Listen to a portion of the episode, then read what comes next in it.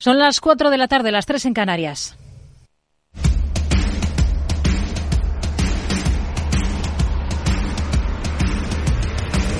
No decida lo que hará el mercado.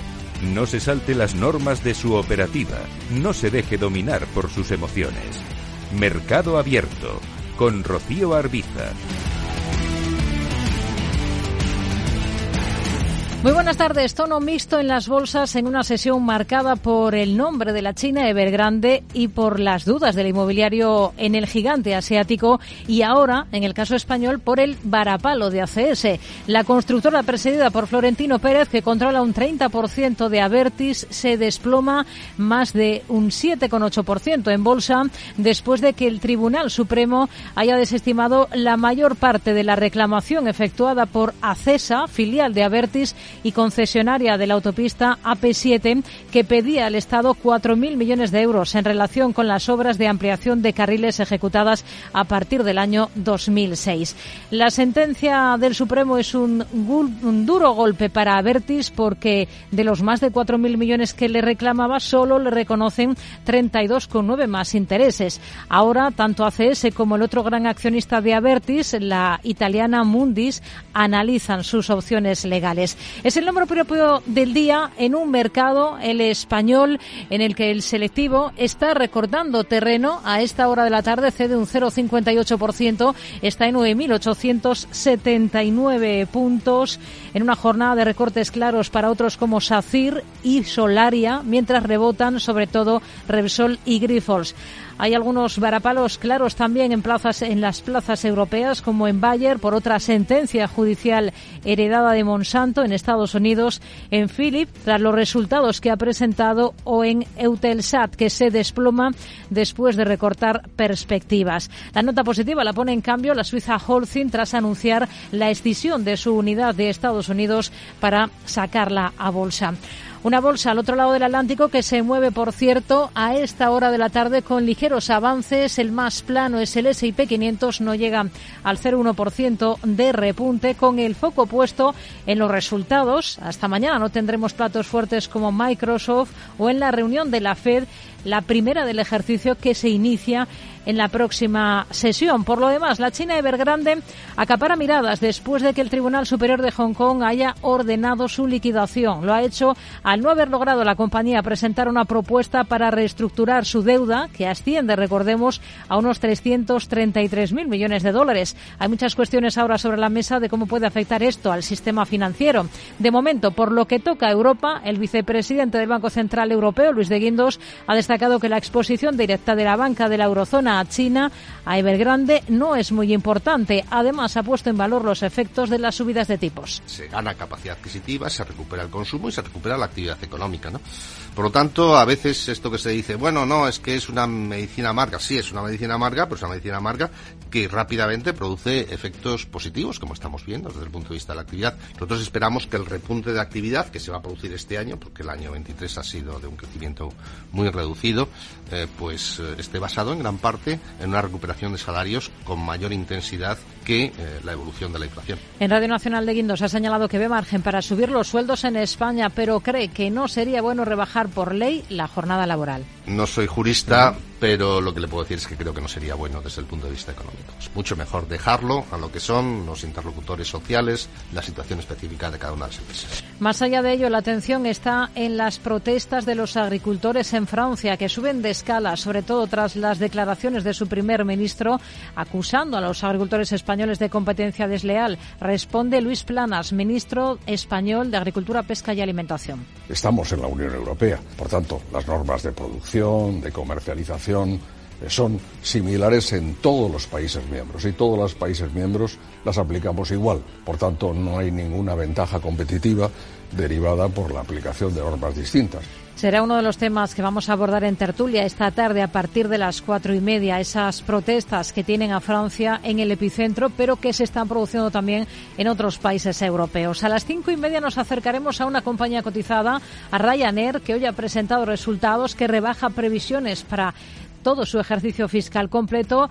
Esto mientras aquí en España sigue con su presión para que AENA dé marcha atrás en su propuesta de subidas de tarifas aeroportuarias. Estará con nosotros su directora general para España y Portugal. Y en el tramo final del programa, a partir de las seis, tendremos nuestro habitual consultorio de bolsa con Alberto Iturralde, responsable de Operativa DAX. Esto es Mercado Abierto en Capital Radio. Comenzamos. Mercado Abierto, Capital Radio.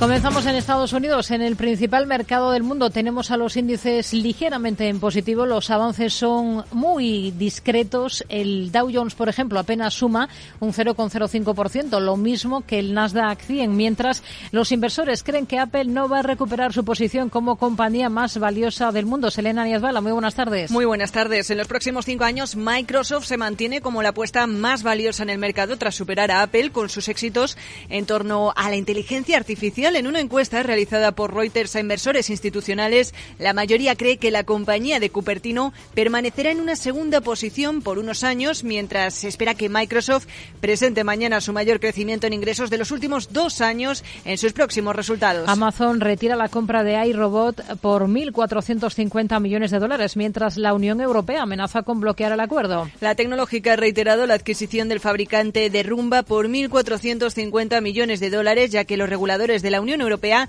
ven problemas de competencia. Desde Bruselas han planteado una objeción formal al acuerdo el año pasado, advirtiendo de que la transacción restringiría la competencia al permitir al gigante reducir en su plataforma online la visibilidad de los robots rivales. El codirector de Goldman Sachs abandona por sorpresa el banco de inversión. Después de 30 años ligado a la compañía, Jim Espósito dejará la firma de Wall Street. La salida de uno de los eh, principales lugartenientes de David Solomon, director ejecutivo del negocio insignia de banca de inversión de Wall Street pilla la cúpula de la compañía por sorpresa. Más cambios en las cúpulas de Wall Street. Eh, Thomas Niles cambia por cambia Morgan Stanley por Blackstone. Así es, el alto ejecutivo de Morgan Stanley y antiguo miembro del Departamento de Estado durante el gobierno de Barack Obama ocupará la vicepresidencia de Blackstone. Se centrará en gestionar las relaciones con los clientes del grupo de inversiones alternativas con un billón de dólares en activo. Los financieros del sector de las aerolíneas se reúnen en Dublín para abordar la crisis de Boeing.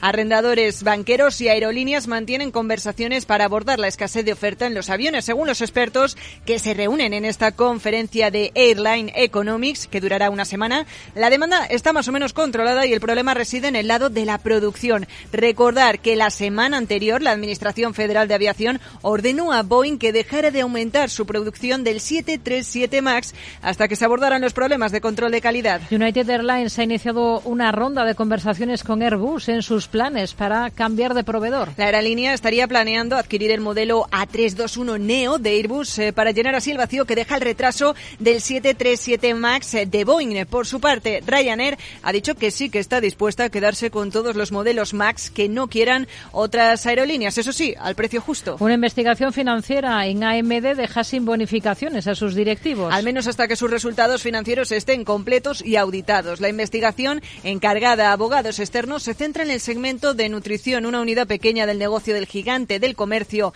de los cereales, pero que representa a su vez un papel enorme en la remuneración de los ejecutivos. Tesla prevé unos gastos de capital por encima de los 10.000 millones este año. Una parte importante de esta cantidad irá destinada a ampliar la red de estaciones de carga de vehículos eléctricos de Tesla, conocidas como esos superchargers. Además, la compañía ha revelado que tiene 16.400 millones de dólares en activos líquidos y 12 12.700 millones en instrumentos financieros a corto plazo.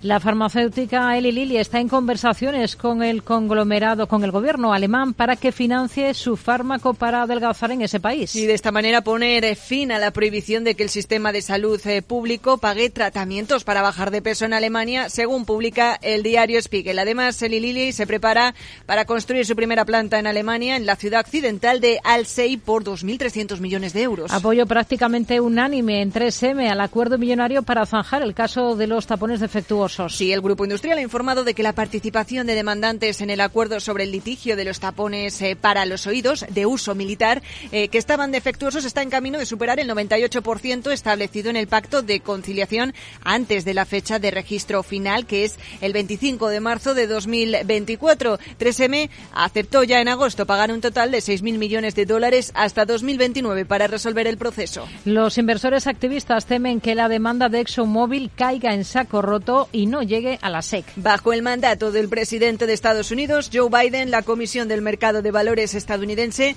ha hecho más difícil que las empresas impidan que estas resoluciones pasen a votación de los accionistas recurriendo al regulador. Exxon eludió a la SEC y presentó a principios de mes una demanda contra dos accionistas que habían presentado una resolución en la que se pedía a la petrolera que fijara nuevos objetivos para reducir así algunas de sus emisiones de gases de efecto invernadero. En su demanda acusó a los inversores de abusar del proceso al presentar resoluciones para promover su objetivo de reducir su negocio de combustibles fósiles en lugar de aumentar el valor para los accionistas. La compañía ha afirmado que el 90% de sus accionistas rechazaron una propuesta similar el año pasado. Y protagonismo también esta jornada para las acciones de McGrath Rent se acerca al doble dígito en sus subidas en bolsa después de que Will Scott Mobile Mini anuncie su compra. Doble dígito que ya alcanzado se incrementa más de un 10% después de que Will Scott Mobile Mini, como comentamos, una empresa de alquiler de equipos, haya dicho que comprará la empresa de alquiler en una transacción de 3.800 millones de dólares en efectivo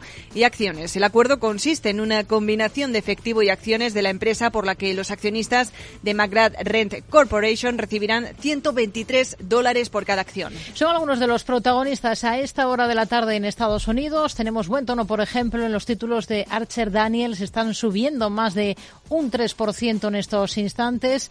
Western Digital también entre los mejores en el S&P 500, un 2,5% arriba. En el lado de las caídas tenemos hoy a Lumen Technologies. La, el retroceso supera los 8 puntos porcentuales, mientras Brauforman recorta casi un 2,5%. Vamos a mirar a Estados Unidos. Hablamos con Ricardo González, gestor de GPM y autor del libro El Código de Wall Street. ¿Qué tal, Ricardo? Muy buenas tardes. Hola, buenas tardes, Rocío. Bueno, tenemos a los índices bastante planos cuando han transcurrido ya los primeros 42 minutos de negocio en el principal mercado del mundo. Estamos prácticamente poniendo el broche final a este mes de enero. ¿Qué balance hace?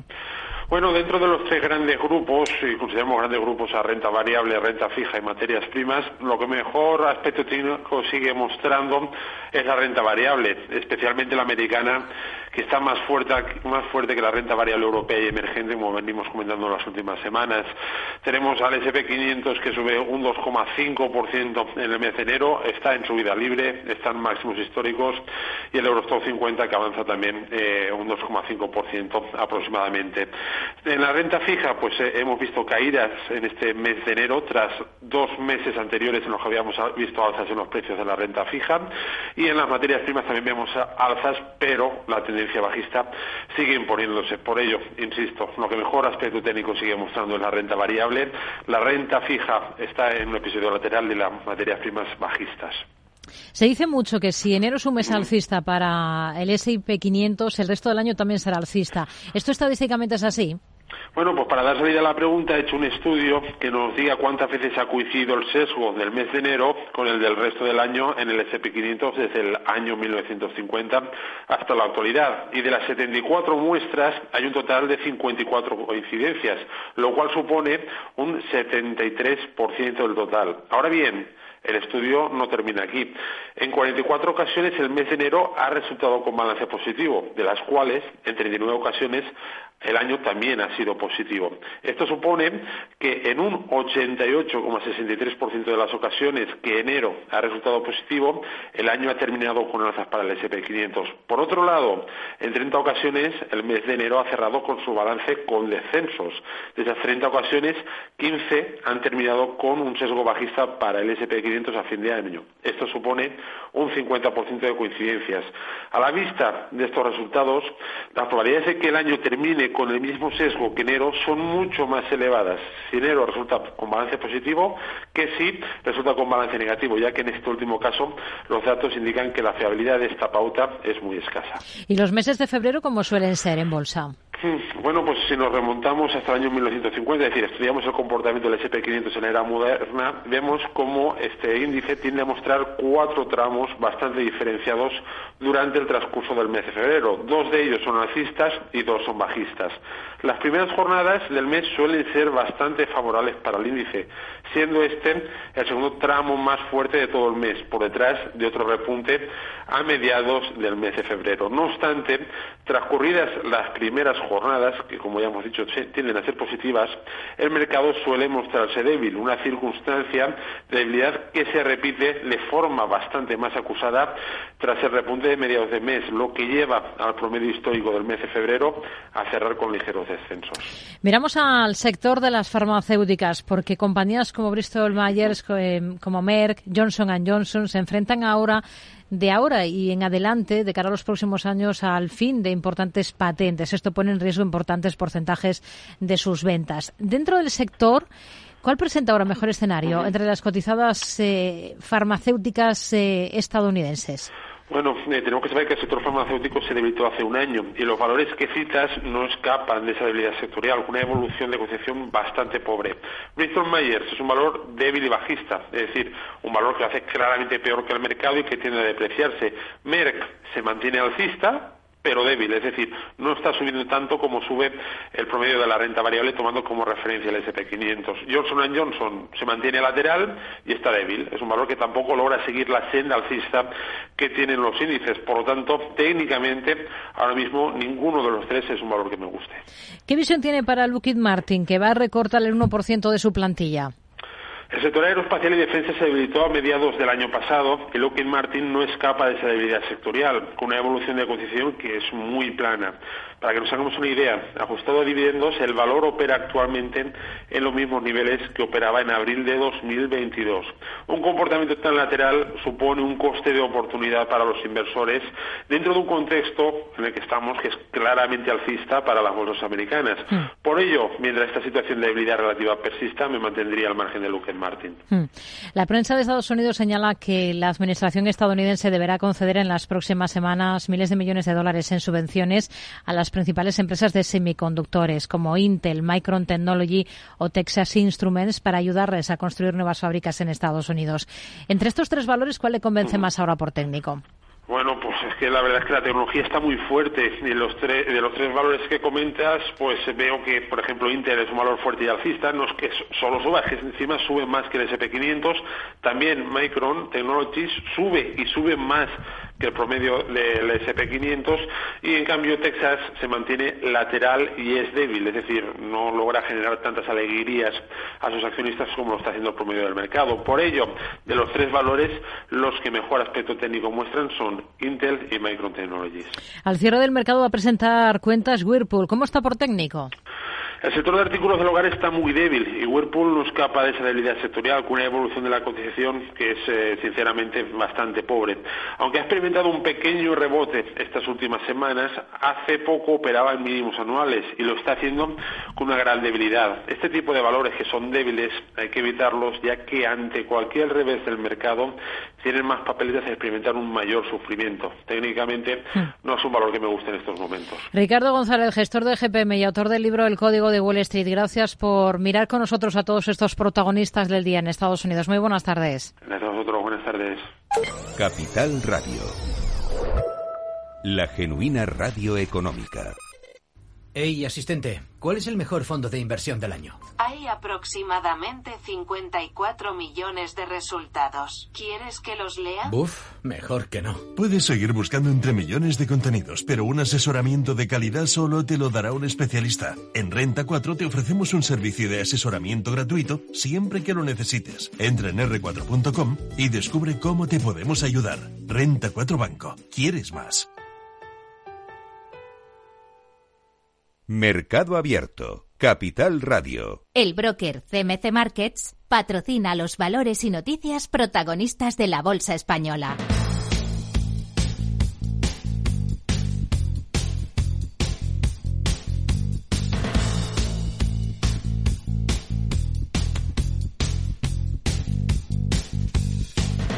Miramos a la bolsa española, tenemos al selectivo, tenemos al IBEX 35 a esta hora de la tarde con recortes de medio punto porcentual. Está el selectivo en 9.877 puntos.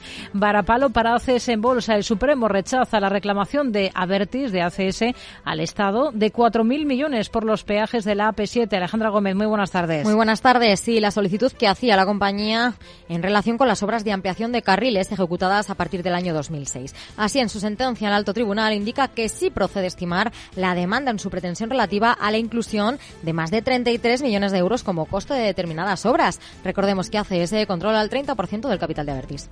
Grifols materializa su querella en Nueva York contra Gotham y su director. Ha presentado al Tribunal del Distrito Sur de Nueva York una demanda contra el fondo, su director y fundador Daniel Yu, y también contra General Industries Partners, Circus de Wick y participada. Su intención es solicitar el resarcimiento por los daños financieros y reputacionales causados a la compañía y a sus accionistas tras el informe contra la empresa. Grifols alega que los demandados han obtenido rédito económico a través de una considerable posición en corto contra la compañía. La Autoridad Catalana de Competencia ve riesgo de monopolio de IAG en la ruta Barcelona-Madrid si esta integra Air Europa. Por el rol relevante que tienen ambas compañías en el aeropuerto del Prat. Alerta de que de producirse la adquisición sin compromisos, se pasaría de los tres operadores actuales a únicamente dos y el grupo IAG pasaría de tener una cuota de mercado, en términos de oferta de vuelos, del 55,8 8% al 82,95%.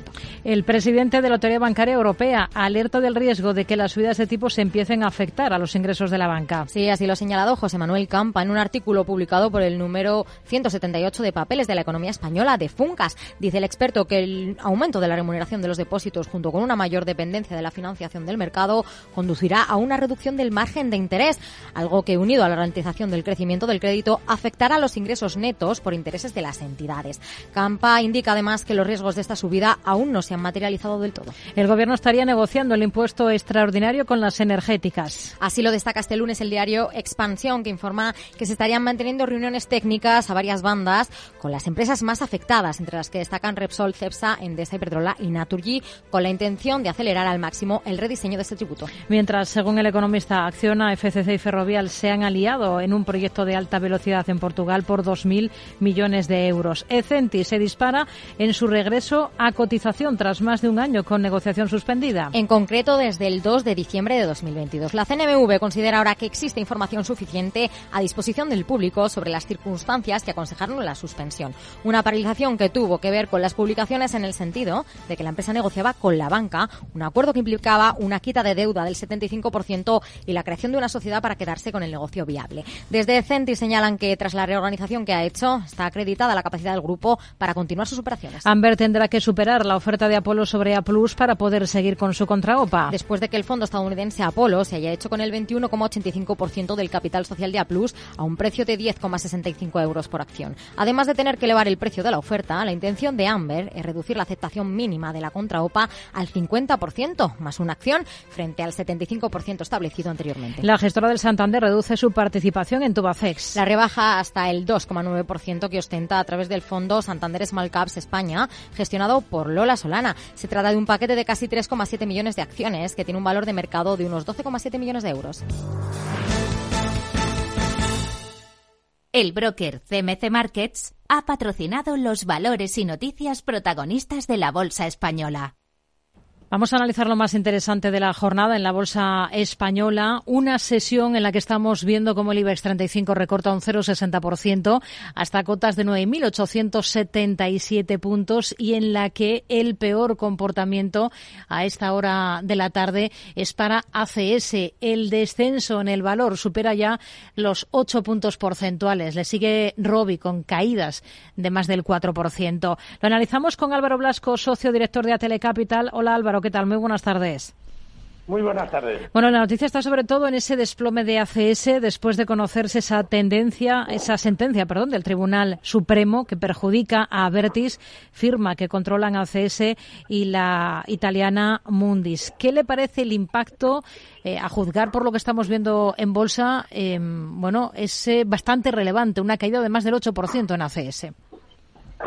Bueno, la verdad es que es una caída tremenda eh, es cierto que en la cuenta de resultados esto no tiene ninguna incidencia, pero también es cierto que la compañía contaba eh, con que la decisión del Supremo en cuanto a este contencioso eh, que tenía con la Administración iba a ser muchísimo más positivo. Pensaba eh, que estábamos hablando de, de, muchos, de varios miles de millones, ¿no? Y frente a eso recibir un acuerdo para 32 millones 900, pues realmente eh, la diferencia es muy fuerte. Esto lo que hace es mermar la capacidad de, de inversión y de crecimiento de, de Avertis, con el que, eh, bueno, el castigo tiene cierto sentido en estos momentos. Hmm. Al margen de, de ACS, que acapara todas las miradas justo ahora. La de hoy es una jornada en la que vemos a la Bolsa Española recortar terreno, una sesión marcada por esa cita que tenemos el, esta misma semana. Mañana arranca la reunión de dos días de la Reserva Federal y en la que volvemos a hablar además mucho del sector inmobiliario chino, ¿no? Eh, pues sí, eh, la verdad es que yo creo que son las dos grandes eh, o las dos principales noticias de la, de la semana. Indudablemente el sector inmobiliario chino sabemos todos que está pasando por muchísimas dificultades, aunque nos hemos quedado con el nombre de Evergrande. la verdad es que son muchas más compañías las que tienen problemas, que además pueden también pues perjudicar a otros sectores como, como el financiero y la propia actividad económica del, del país, ¿no? Entonces, la noticia de esa, eh, digamos, eh, decisión de dejar de, cotizar por parte de la, de la Administración, pues yo creo que es un duro golpe para el, para el sector, ¿no? Y, por supuesto, como digo, pues puede tener incidencia en la marcha del mercado chino, ¿no? Hmm. Y en cuanto a lo que es eh, la Reserva Federal Americana, pues la verdad es que, por supuesto, no esperamos ninguna subida de tipos y lo más importante pues será después, cuando veamos la rueda de prensa, eh, qué noticias podemos obtener de ahí. De todas maneras, yo creo que los mercados ya han tomado conciencia de que las pretensiones o que la, la, la, idea de que los tipos iban a bajar a partir de marzo, abril o mayo eh, está bastante lejana de la realidad y que será a lo largo del verano o después del verano cuando hmm. realmente eh, veremos bajadas. ¿Le está sorprendiendo el comportamiento de Centis en su regreso a la cotización? Está subiendo más de un 54%. Eh, pues sí, la verdad es que es una subida eh, espectacular, ¿no? Cuando en principio lo que esperábamos era una cierta eh, calpa, una, cierta expectativa por parte de los inversores antes de tomar ninguna decisión, ¿no? yo creo que indudablemente para los que han aguantado o los que tenían acciones de Centis y se quedaron pillados en la compañía, pues lo lógico es esperar un poco, porque dar todo por perdido a poder recuperar una parte, pues bueno, yo creo que siempre es una eh, posibilidad significativa, pero indudablemente hay mm. gente comprando papel y eso eh, sí que me ha sorprendido. Álvaro Blasco, socio director de Atele Capital, gracias, muy buenas tardes. Muy buenas tardes. El sector financiero se prepara para rendir cuentas al mercado esta semana. Bank Inter ya abría el camino hace unos días, pero en estos próximos días, en estas próximas jornadas, el examen es para los dos grandes, BBVA, Santander y también para CaixaBank. ¿Qué cabe esperar, Laura Blanco? Más beneficio que nunca, más ceros que nunca. Los bancos del IBEX publican resultados anuales de 2023 y sí, serán récord. Lo dicen todos los analistas, como Jorge del Canto. Va a mostrar un récord de resultados en 2023, un claro récord. Fiesta, qué fantástica, fantástica esta fiesta, qué fantástica, fantástica esta fiesta, esta fiesta con amigos y sin ti. Pues sí, una fiesta. Más de 25.000 millones de euros de beneficio en conjunto es lo que habría ganado la banca del IBEX 35 en 2023, según estimaciones de los analistas. Arropada, claro, por la subida de los tipos de interés que infla los márgenes de la banca. Más de 25.000 millones y cerca, ojo, de 26.000 millones de beneficio en conjunto. Esto descontado ya el impuesto extraordinario que les ha supuesto más de 1.100 millones de euros.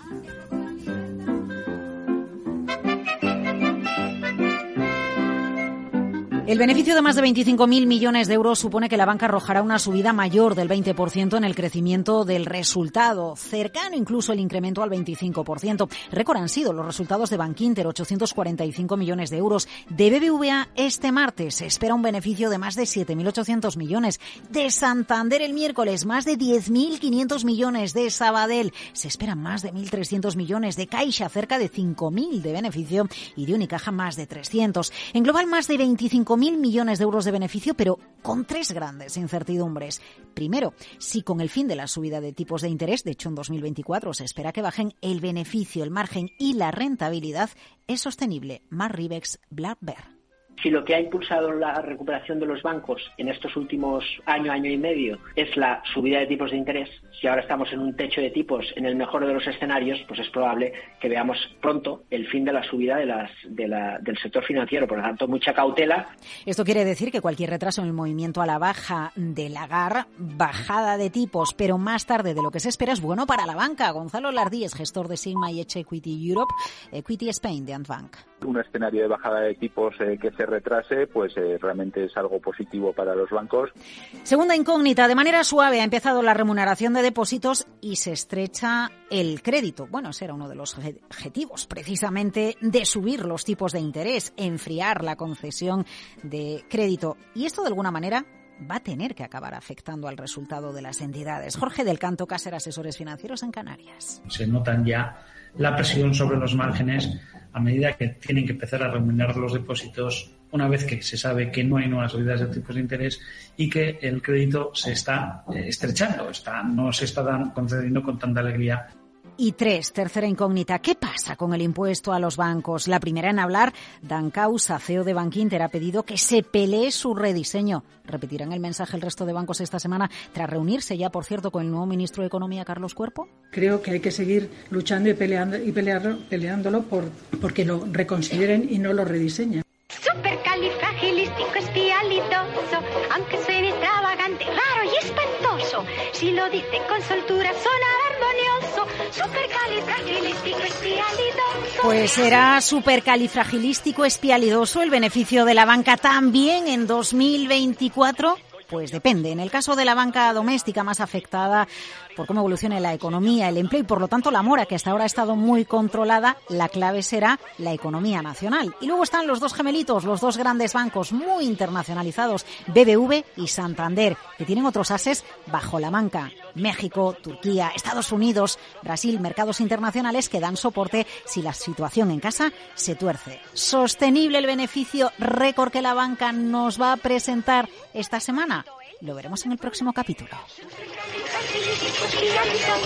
Supercalifragilisticoespialidoso. Supercalifragilisticoespialidoso.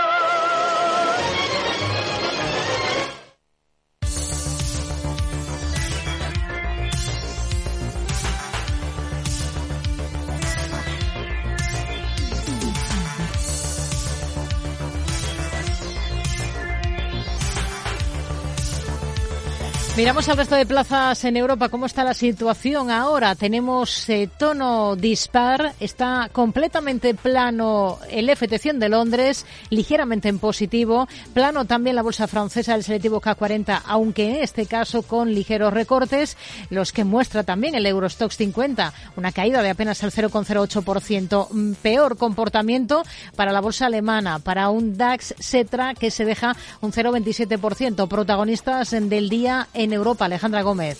En el viejo continente iniciamos la semana mirando al sector de las aerolíneas. Ryanair obtiene un beneficio de 15 millones de euros en su tercer trimestre fiscal frente a las ganancias de 211 millones que registraba la irlandesa en el mismo periodo del 22, un 93% menos. Dice que este recorte se debe en parte al alto coste del combustible. Pese a ello, sus ingresos han aumentado un 17% hasta los 2.700 millones de euros. Todo ello mientras la nórdica Finnair dice que cancelará unos 550 vuelos esta semana debido a la huelga sindical contra el gobierno finlandés del 1 y del 2 de febrero. También miramos a los aviones de la mano de Airbus porque según informa Reuters, United estaría interesada en comprar más aviones A321 Neo para solucionar los retrasos de Boeing.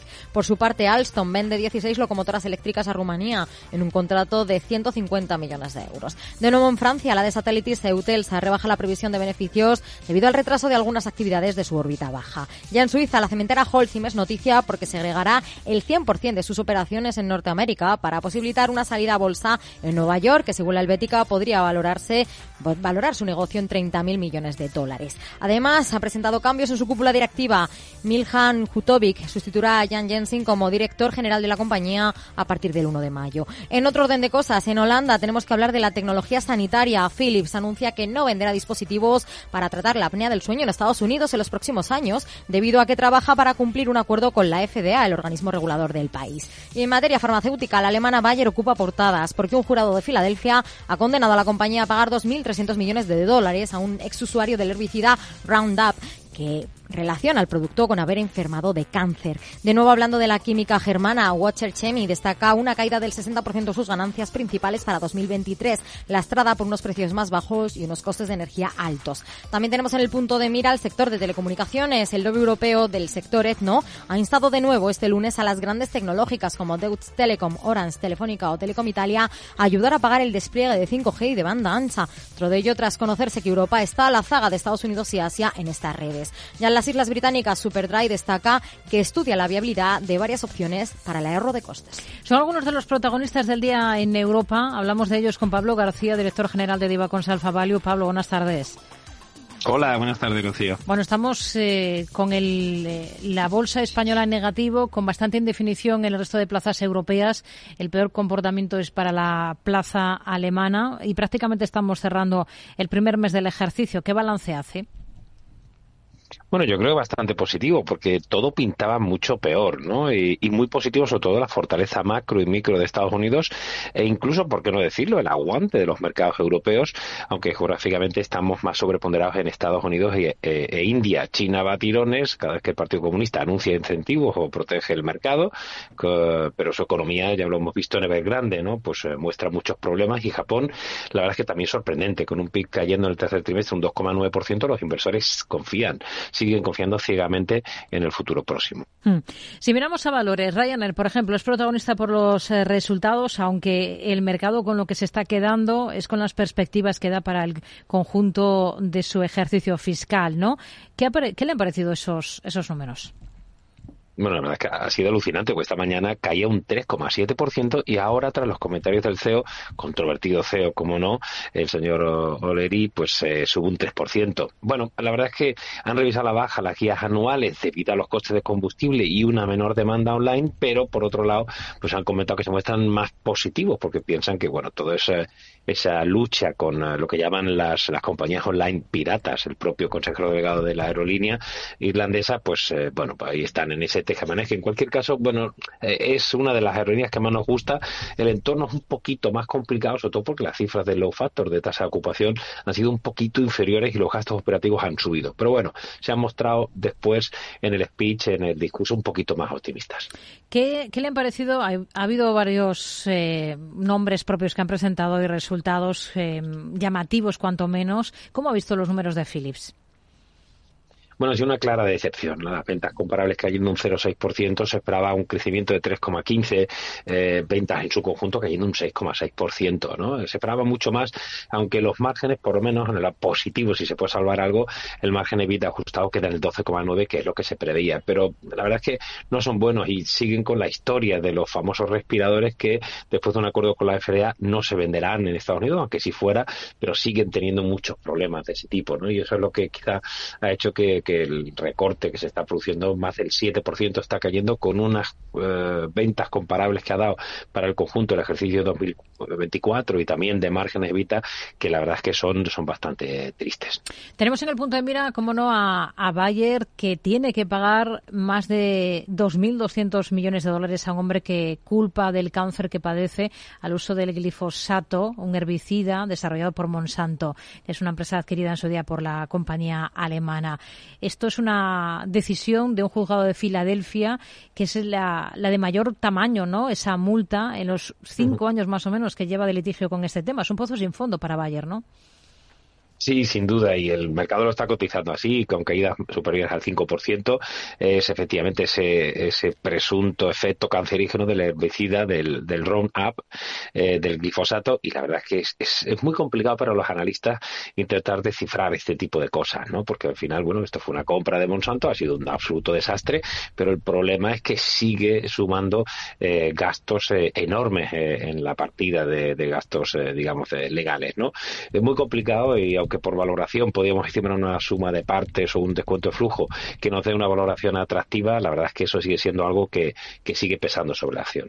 ¿Qué le parece que Holdim extienda, Holcim extienda su, su unidad de América del Norte y la saque a bolsa? Bueno, muy interesante. La cementera eh, franco-suiza eh, extenderá, como bien dice, las actividades norteamericanas con la idea de sacarla en la primera mitad de 2025, ¿no? Sujeta, por supuesto, a la aprobación de la Junta General de Accionistas que tienen en el primer trimestre de 2025. Lo más interesante es que el negocio norteamericano representa alrededor del 40% de las ventas totales, 43% del resultado operativo neto del EBIT y para nosotros la valoración de IVA con en torno al 45% del NAP, del net asset value. Así que es una operación muy, muy importante que el mercado la está aceptando muy, muy bien con esas subidas del 4%. Hmm. Otro valor, Eutelsat, eh, ha marcado nuevo mínimo histórico esta jornada después de llevar a cabo una advertencia de resultados. ¿Qué necesita el valor? ¿Qué necesita la compañía para levantar cabeza? Bueno, es muy complicado. La verdad es que tradicionalmente ha dado muchos profit warning. Parecía que estaba un poquito más estable, eh, pero aparte de recortar la, las guías, ¿no? esas ventas 1.25, 1.3 por debajo claramente de hasta el 1.42 que se preveía anteriormente, el EBITDA ajustado también lo han bajado de una forma importante y las operaciones eh, de satélites LEO que van con más retraso de lo previsto, que se utilizan, pues por ejemplo, el, el comparable de Starlink de, de, Tesla, que va a ser el de, el de Amazon. Esos retrasos son, son claramente un mazazo para las expectativas de la compañía que está cayendo en torno al 14%. Nos quedamos con ello. Pablo García, director general de Divacons Alfa Value. Gracias. Muy buenas tardes. Un placer. Buenas tardes. Diez años contigo. Capital Radio.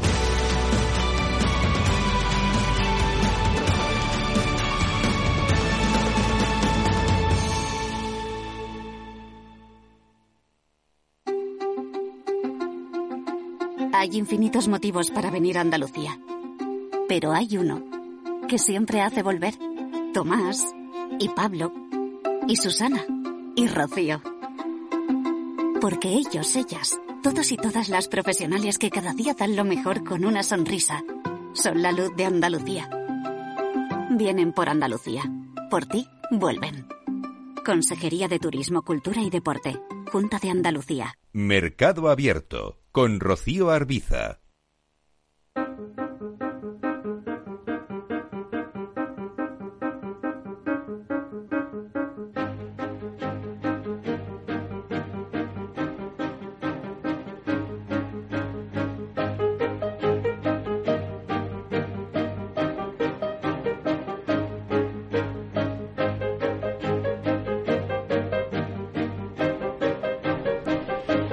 Tertulia económica en este programa en Mercado Abierto. Están con nosotros esta tarde para abordar los temas económicos más interesantes de la actualidad Miguel Ángel Robles, eh, consejero delegado de Business Plus. Hola Miguel Ángel, muy buenas tardes. ¿Qué hay? Buenas tardes. También está con nosotros Miguel Córdoba, profesor de Economía y Finanzas de la CEU San Pablo. Miguel, muy buenas tardes. Hola, buenas tardes, Rocío, encantado. Y nos acompaña aquí en los estudios Fernando Tomé, doctor en Economía y profesor de, en la Universidad de Nebrija. ¿Qué tal, Fernando? Buenas tardes, bienvenido. Buenas tardes, Rocío, Miguel Ángel y Miguel. Bueno, hoy tenemos que comenzar hablando de agricultura y de protestas, de bloqueos, los que estamos viendo por parte de los agricultores franceses en estos últimos días, pero que van tomando fuerza, cuerpo. El tema se está convirtiendo en una cuestión comunitaria, ¿no? Por ese bloqueo del paso a camiones que transportan productos españoles. Eh, hoy la Comisión Europea le ha pedido explicaciones a Francia por esas declaraciones de su primer ministro en las que apunta a competencia desleal por parte de países como España. Eh, cada día se va complicando más la situación, Miguel Ángel.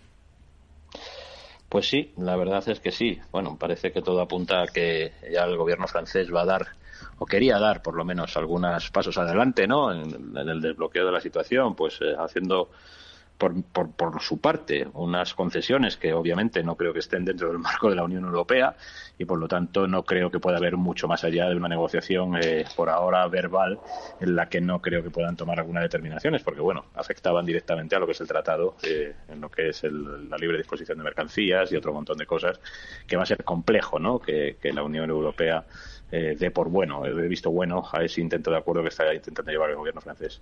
Bueno, es una pena, evidentemente, que volvamos a tener este tipo de problemáticas en Europa.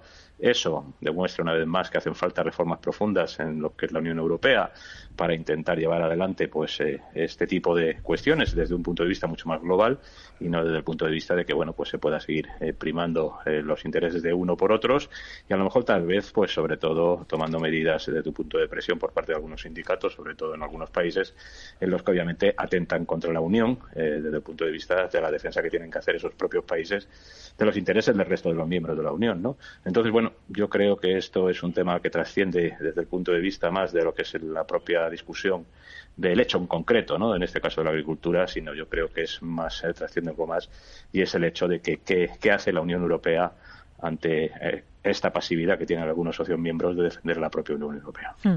Desde el Gobierno español, esta ha sido la respuesta del ministro de Agricultura, Luis Planas, condena los ataques al producto español y niega competencia desleal. Estamos en la Unión Europea, por tanto, las normas de producción, de comercialización, son similares en todos los países miembros y todos los países miembros las aplicamos igual. Por tanto, no hay ninguna ventaja competitiva derivada por la aplicación de normas distintas. Las mismas reglas que se aplican en Francia se aplican en Alemania, en España, en Portugal, en Italia, en Holanda y en el resto de los Estados miembros. Por tanto, ahí no hay ninguna diferencia. Miguel. Sí, vamos a ver, eh, esto no es nuevo, esto lleva pasando de forma recurrente desde cada, cada X años, desde hace mucho tiempo. Eh, vamos a ver, el, problema de raíz no es eh, lo que comenta el ministro, las reglas son las mismas, por supuesto que sí. los temas fitosanitarios yo creo que también se cumplen y que no hay ningún problema. El problema vuelve a ser los Pirineos. O sea, tú pasas de los Pirineos hacia España y los salarios son muy bajos. Pasas de los Pirineos hacia Francia y los salarios empiezan a ser altos. Entonces, lógicamente, los costes laborales son muy inferiores en España y producir tomates es más barato en España. Por consiguiente, a la hora de exportar, las empresas españolas pueden exportar más barato que las empresas francesas y los franceses, que obviamente eh, tienen una carestía superior a la de los españoles, aunque cobren salarios más altos, pues se quejan porque entonces el efecto crowding out funciona, se les expulsa del mercado. Eh, bueno, esto es un típico problema de toda la vida, pero estamos en la Unión Europea. Si aceptamos eh, los acuerdos de Schengen, pues supone que aceptar también el hecho de que en unos países se produzca a unos inferiores que a otros. A mí no me gusta lo que pasa en España. Creo que los salarios tienen que subir. Creo que se tendría que, compensar mejor a los agricultores españoles. Pero bueno, vivimos en el mundo en el que vivimos. No sé, y yo sinceramente no tengo una solución para este problema. Hmm. Eh, Fernando, ¿cómo ve las cosas? Pues se dan varias condiciones que provocan la tormenta perfecta. Fundamentalmente lo que ocurre es que Francia eh, es un poco más celosa en la aplicación de algunas condiciones, sobre todo fitosanitarias, por encima de los mínimos que marca la Unión Europea para todos los miembros.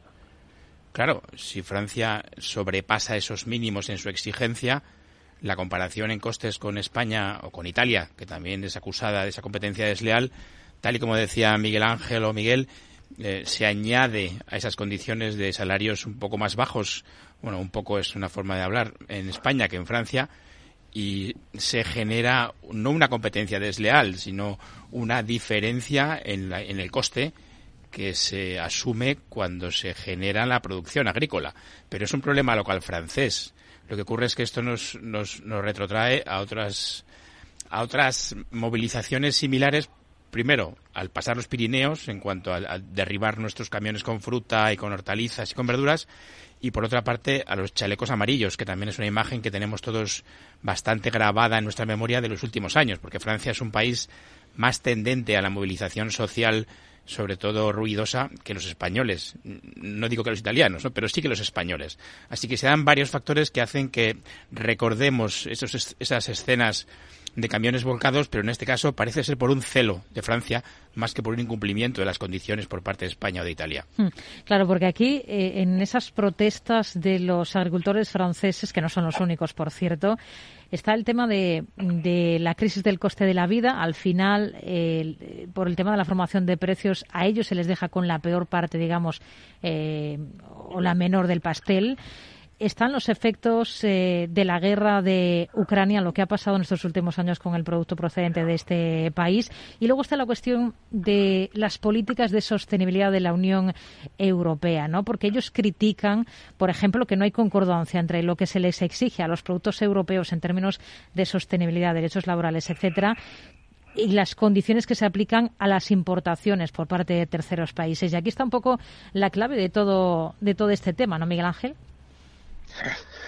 Sí, bueno, es lo que estábamos hablando. Es evidente que a lo mejor tal vez esa parte de las importaciones a otros países, pues sí, pues sí es claramente perjudicial, pero como decía, para el conjunto de la Unión, no solamente para los franceses, ¿no? En este caso. Entonces es evidente que lo que tienen que tener de una manera clara es que si es para el conjunto de los europeos, lo que no pueden hacer es eh, romper la baraja con los europeos, ¿no? Que es lo que está haciendo Francia, o lo que está intentando hacer Francia. Claro, amenazar, ¿no? Eh, desde el punto de vista de un gobierno de la Unión con que otros países no están cumpliendo con, con, ciertas normas, pues evidentemente no es lo suyo. Amenazar, o por lo menos poner encima de la mesa, el que la Unión Europea tiene que tomar medidas eh, para que otros países fuera de la Unión eh, compitan en las mismas condiciones a la hora de poner los precios y las importaciones estén más controladas, pues eso sí es un tema que hay que debatirlo, pero evidentemente hay que debatirlo en un sitio que se llama el Parlamento Europeo, que dentro de unos meses pues se habrá que renovar y en esa Unión Europea desde el punto de vista de tomar medidas conjuntas, ¿no? Lo que no puede ser es que uno de los miembros saque los pies del plato y todos los demás, además, eh, pues estén ahí tranquilos, ahora se vayan sumando, como se están sumando, ¿no? Algunos de ellos, ¿no? Otros países que están también con protestas en agricultura, pues evidentemente ahí, y no sé, pues eh, yo creo que esto hay que resolverlo donde se debe de resolver, y es el Parlamento, y desde luego viendo cómo se puede mejorar la condición de los productores europeos en líneas globales, no solamente los franceses. Hmm. Protesta no solo los franceses, como bien dice Miguel Ángel, eh, Miguel, los alemanes vienen protestando últimamente, también polacos, lituanos, rumanos. ¿Hasta qué punto todo este esta conflictividad social, este ambiente, le preocupa? ¿De qué puede ser caldo de cultivo? Es caldo de cultivo de, de, un, de un problema bastante más grave. Yo creo que a veces nos equivocamos con el concepto de, de, Unión Europea, es decir, tenemos que protegernos un poquito entre todos. Y para ello tenemos que, hay algo que se llama aranceles, que parece que es anatema eh, con la Organización Mundial del Comercio. Oye, mire usted, los aranceles eh, surgen para evitar desigualdades. Si hay países en los que por un poco agarrado la gente está dispuesta a trabajar, no puedes comparar los precios de exportación con los precios de la producción nacional. Entonces, yo soy partidario de que si alguien te, un país de estos te ofrece un producto eh, a, la mitad de precio de lo que tú produces, le metes un 50% de arancel y punto, porque es la única forma de mantener tu buena producción. Y no entremos ya en los temas de, seguridad alimentaria, seguridad eh, sanitaria, de, todo ese tipo de cosas que tenemos que empezar a pensar en la Unión Europea. En la Unión Europea va a haber una renovación del Parlamento y ese Parlamento tiene que empezar a decidir ese tipo de cosas. La Unión Europea tiene que protegerse. Es cierto que en otros países eh, no existen eh, estos eh, cuidados fitosanitarios, no existen, los salarios son de, basura, y entonces lógicamente pues pueden mandarnos sus productos sin ningún problema y mucho más baratos. Pero es que entonces estamos atacando nuestra propia producción, nuestro propio empleo y muchas otras cosas. son temas efectivamente, hay que debatirlos y debatirlos bien, pero de verdad no tenemos que tener miedo a poner aranceles, porque es simplemente defender nuestra propia forma de vida. Mm. Bueno, no sé si quiere decir algo respecto del tema de los aranceles, Fernando. Sí, que tenemos que diferenciar entre el escenario de Unión Europea frente a terceros, donde efectivamente tenemos que interponer aranceles inteligentes, pero en este caso estamos en un problema de Unión Europea frente a Unión Europea. Quien está incumpliendo y a quien le ha llamado la atención la Comisión Europea es Francia, que impide la libre circulación de mercancías. ¿Qué ocurre? Que nos enfrentamos a un marco, que es la Unión Europea, donde existe una directiva común para muchas cosas, pero que luego se decanta en normas jurídicas concretas en cada país que no tienen que ser iguales, sino equivalentes entre sí. Y ahí tenemos el gran problema. Eh, mientras que no tengamos un marco común legal no exactamente igual, pero mucho más parecido y que no se base, en, equivalencias, pues tendremos ese problema de poder encontrar en las equivalencias diferencias sustanciales que hagan que los precios de un país sean distintos o los costes a los precios de otro, dentro del mismo marco de la Unión. Ese para mí es el gran problema y el gran debate pendiente. Bueno, ha salido el tema de los sueldos eh, a lo largo de, esta conversación. Hoy mismo el vicepresidente del Banco Central Europeo, Luis de Guindos, ha dicho que en España en general ven margen para subir los salarios porque han perdido mucha capacidad adquisitiva, pero al mismo tiempo advierte sobre una reducción de la jornada laboral que, como saben ustedes, y lo hemos tratado aquí en esta tertulia, pues es algo que está sobre la mesa últimamente a propuesta de la ministra de, Trabajo. En cuanto a esto último, lo que sugiere es eh, que hablen directamente los interlocutores sociales para evitar impacto desigual en las eh, empresas. El tema de los salarios parece que comienza a hablarse ya en general de ello, Miguel Ángel. Sí, bueno, es eh, normal. Parece que los datos eh, económicos pues tampoco son tan tan tan graves, ¿no? Dado que bueno, pues las inyecciones parece que, que surgieron en su efecto en su momento sobre las economías y en el caso pues de nuestro país es evidente que, que bueno los datos buenos en, los principales sectores de actividad, en este caso el turismo, bueno y esa capacidad que estamos teniendo también de, de generar pues bueno una parte de impuestos que se van cobrando a bancos y otro tipo de instituciones en los que a pesar de tener esa deuda que hemos hablado muchas veces de ella y ese déficit descomunal, pues pues obviamente parece que hay margen por parte de las empresas privadas eh, de subir salarios. La administración pública ya lo ha hecho desde un punto de vista normal y yo creo que bueno el margen que debía de ser. Es cierto que se va perdiendo poder adquisitivo de los salarios porque las inflaciones pues son evidentemente más importantes de los que además incluso probablemente los datos estadísticos digan en cuanto a lo que es el coste de la vida de un ciudadano medio, ¿vale? Y todo esto pues lo que lleva pues es a, sugerir, como bien decía en este caso el vicepresidente eh, de Guindos, pues esa parte del subir eh, o que los interlocutores sociales vayan hablando un poco de esa parte de subir los salarios y del impacto, obviamente, que puede tener sobre ellos las reducciones de jornada. Yo creo que con la encuesta de EPA del otro día, lo de las reducciones de jornada, la verdad es que yo creo que se queda un poco fuera del margen, porque es que no afecta, como están diciendo los sindicatos, eh, a 12 millones de trabajadores en nuestro país. Es que no es real, ¿no? O sea, la mayor parte de las compañías tienen ya eh, las jornadas reducidas, la administración pública, por supuesto, la tiene reducida a esas 35 horas, por lo tanto, no sé de dónde sacan esa cuantía de horas eh, que ni en la propia EPA, o sea, ni en los datos oficiales del propio Ministerio eh, son la cuantía de horas de las 40 horas semanales. Veremos a ver qué pasa con esto, pero yo creo que la verdad el impacto va a ser menor de lo que parece, sobre todo en ese incremento de los salarios por esa deflación de horas. Eh, temas salarios, Miguel. Y bueno, vamos a ver, yo creo que Yolanda Díaz, pues eh, bueno, pues es muy populista, le encanta mucho hablar, y eso de las 37 horas y media le encanta y tal. Pero efectivamente la EPA te dice claramente que no va por ahí. Oye, yo, yo es que además creo que el tema de las horas no es importante. Si una persona le dices que trabaje 50 horas a la semana y le pagas 50 o 60 mil euros al año, te va a decir que sí. O sea, sí, claro, a la gente no le importa trabajar más horas siempre que se le pague bien. Sin embargo, el sueldo lo tenemos en 28.000 euros. Eh, y además, no sé si has visto que en los últimos dos o tres años está en 27.000 y pico. Y dice, anda, si no paramos de subir el saldo mínimo interprofesional. Sí, claro, lo que hace es expulsar a la gente a la jubilación. Es decir, se está jubilando gente que cobraba a lo mejor 30.000, 35.000 de salario y, va, y, entran mil euristas. Eh, con lo cual, la media prácticamente apenas se mueve. Eh, el problema no es no es ese, no es de las horas. El problema es de que se pague eh, razonablemente igual que en otros países. En otros países se cobra más del doble que en España de media, europeos hablo, ¿eh? Es decir, hay gente que cobra 50, 60 mil euros de media de salario en, Europa. Eh, eh, bueno, no digo Suiza, que son ciento y pico mil. Es decir, estamos hablando de que 28 mil euros es un salario, no sé si africano o casi. Entonces, mm, el problema es España. España el modelo que tiene es que no se paga la, formación, no se paga eh, los años que la gente se dedica a aprender cosas. Entonces, eh, eh, ese tipo de problema, porque hay tres millones de parados que están dispuestos a coger precio por lo que sea, o hay inmigrantes que están dispuestos a trabajar por cualquier precio, y eso hace que los salarios se tiren hacia abajo. Ese tema, sinceramente, de nuevo, tampoco tengo una solución, pero es un problema endémico que tenemos en nuestro país. Fernando. Bueno, solución es difícil de encontrar, Miguel. Ojalá si la tuviéramos no estaríamos aquí compartiendo tertulias, sino probablemente en el ministerio, ojalá. Así que eso seguiremos teniéndolo pendiente. Yo lo que quiero es resaltar tres tendencias que me parecen curiosas. Por un lado, los bancos marcan un, eh, previsiblemente un, un resultado récord en beneficios. El salario mínimo interprofesional crece y sin embargo el salario medio está estancado o crece muy poquito. Sí. No son tres variables o tres fuerzas desconectadas entre sí en la economía y sin embargo se comportan como tal.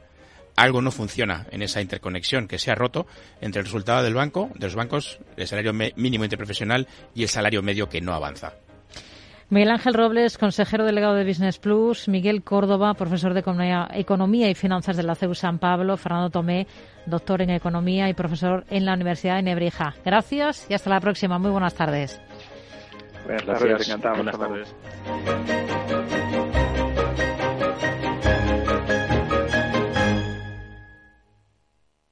Mercado Abierto con Rocío Arbiza. Tío, ya estoy en el tren. A ver si tengo suerte y llego tarde, ya sabes. 30 minutillos y me ahorro el billete. No creo que en media hora me pierda mucho allá en el pueblo. Como mucho al Paco contando por enésima vez cómo conoció a la Juani. Con el compromiso Renfe de puntualidad, si tu tren AVE se retrasa más de 15 minutos, te devolvemos el 50% y el 100% si se retrasa más de 30. Normal que alguno prefiera llegar tarde. Nadie te da más. No todos los trenes son como Renfe. Renfe, tu tren. No sé qué pasa, no arranca. Se está inundando todo el garaje. Es mi hija, necesita un médico. En estos momentos, ¿qué seguro elegirías? Elige Mafre, el mejor servicio 24-7 en acción. Y con las ventajas de tener todos tus seguros, coche, hogar, salud, empresa y vida, en la misma compañía. Mafre, la aseguradora de más confianza en España. ¿Nuevo invirtiendo en bolsa o ya eres todo un experto? Lo mejor en cualquier caso es hacerlo con XTB, tu broker. Compra acciones y ETFs de cualquier mercado y sin comisiones hasta 100.000 euros al mes. Accede además a la mejor formación en español. Entra en xtb.com, la inversión pensada para todos. A partir de 100.000 euros al mes, comisión del 0,2%, mínimo 10 euros. Invertir implica riesgos. Capital Radio. La genuina radio económica.